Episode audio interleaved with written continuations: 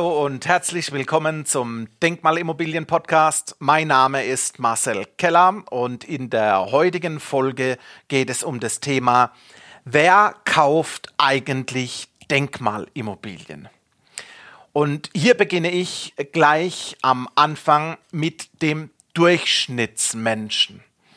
Welcher Durchschnittsmensch kauft Denkmalimmobilien? Und über die letzten sechs, sieben, acht Jahre, auch noch zu Zeiten meiner Privatbankkarriere, äh, habe ich alle Käufer mal aufgedröselt und geschaut, wer kauft diese Immobilien. Und sage und schreibe, es sind 100% Männer, die bisher bei mir in Denkmalimmobilien investiert haben. Und deshalb gleich zu Beginn hier ein Aufruf an die Frauenwelt meldet euch und seid die Erste. Der Kennenlern Cappuccino geht auf mich. Zurück zum Thema. Der Durchschnittsmann ist 45 Jahre, in der Range plus minus 10 Jahre. Der Großteil verheiratet mit zwei Kindern, eigentlich die Bilderbuchfamilie nach außen zumindest, wenn der Hund noch dabei wäre. Und vom Einkommen her liegen wir bei rund 120.000 Euro. Das macht Sinn, weil genau in diesem Einkommensbereich liegen wir in der Spitzenbesteuerung. Das heißt, hier in diesem Segment gehen sage und schreibe 45 Cent von jedem verdienten Euro ans Finanzamt. Macht keinen Spaß, doch ist so. Bei den äh, Kunden ist es so, dass äh, Geld auf Tagesgeldern oder auf dem Sparbuch geparkt wird. Natürlich in der heutigen Zeit zu 0 Prozent. Und hier wird definitiv nach Alternativen gesucht. Viele Familien zahlen auch parallel noch das Eigenheim ab, das eigene Haus, wo gewohnt wird. Und trotzdem liegt der ein oder andere Euro auf der hohen Kante und die, die Kriegskasse ist gefüllt, dass ich mir ein Investieren einfach erlauben kann. Vom Status her, vom beruflichen Status, es sind Führungskräfte, Unternehmer und Manager aus den Bereichen querbeet. Es sind Führungskräfte von Siemens dabei, SAP, Bosch. Auch vor kurzem hat wieder ein Steuerberater bei mir investiert. Aus dem Energiesektor der eine oder andere. Ein tolles Unternehmen aus Stuttgart im Bereich der App-Programmierung ein Einzelhändler aus Karlsruhe, aus dem Textilbereich. Äh, du merkst beim, beim Reinfühlen, es sind alles Menschen wie du und ich.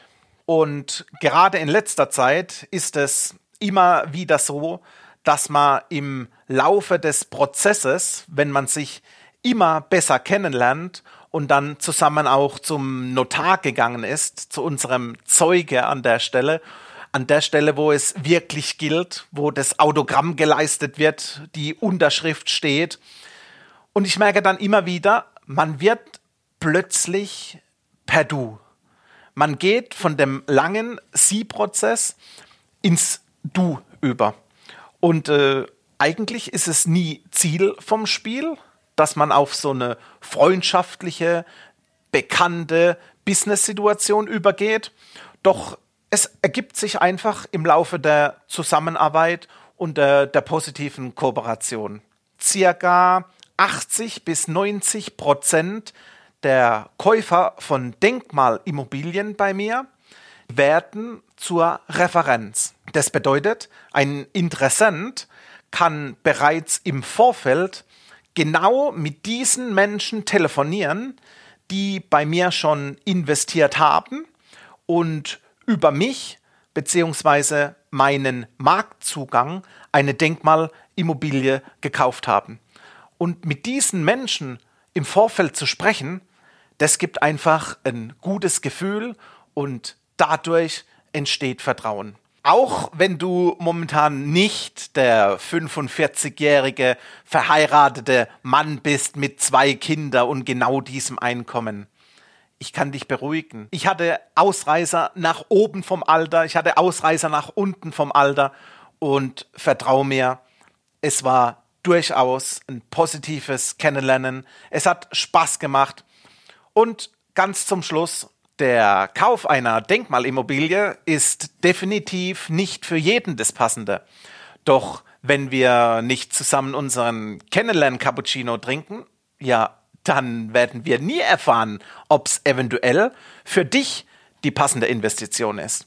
Und aus diesem Grund bist du herzlich eingeladen.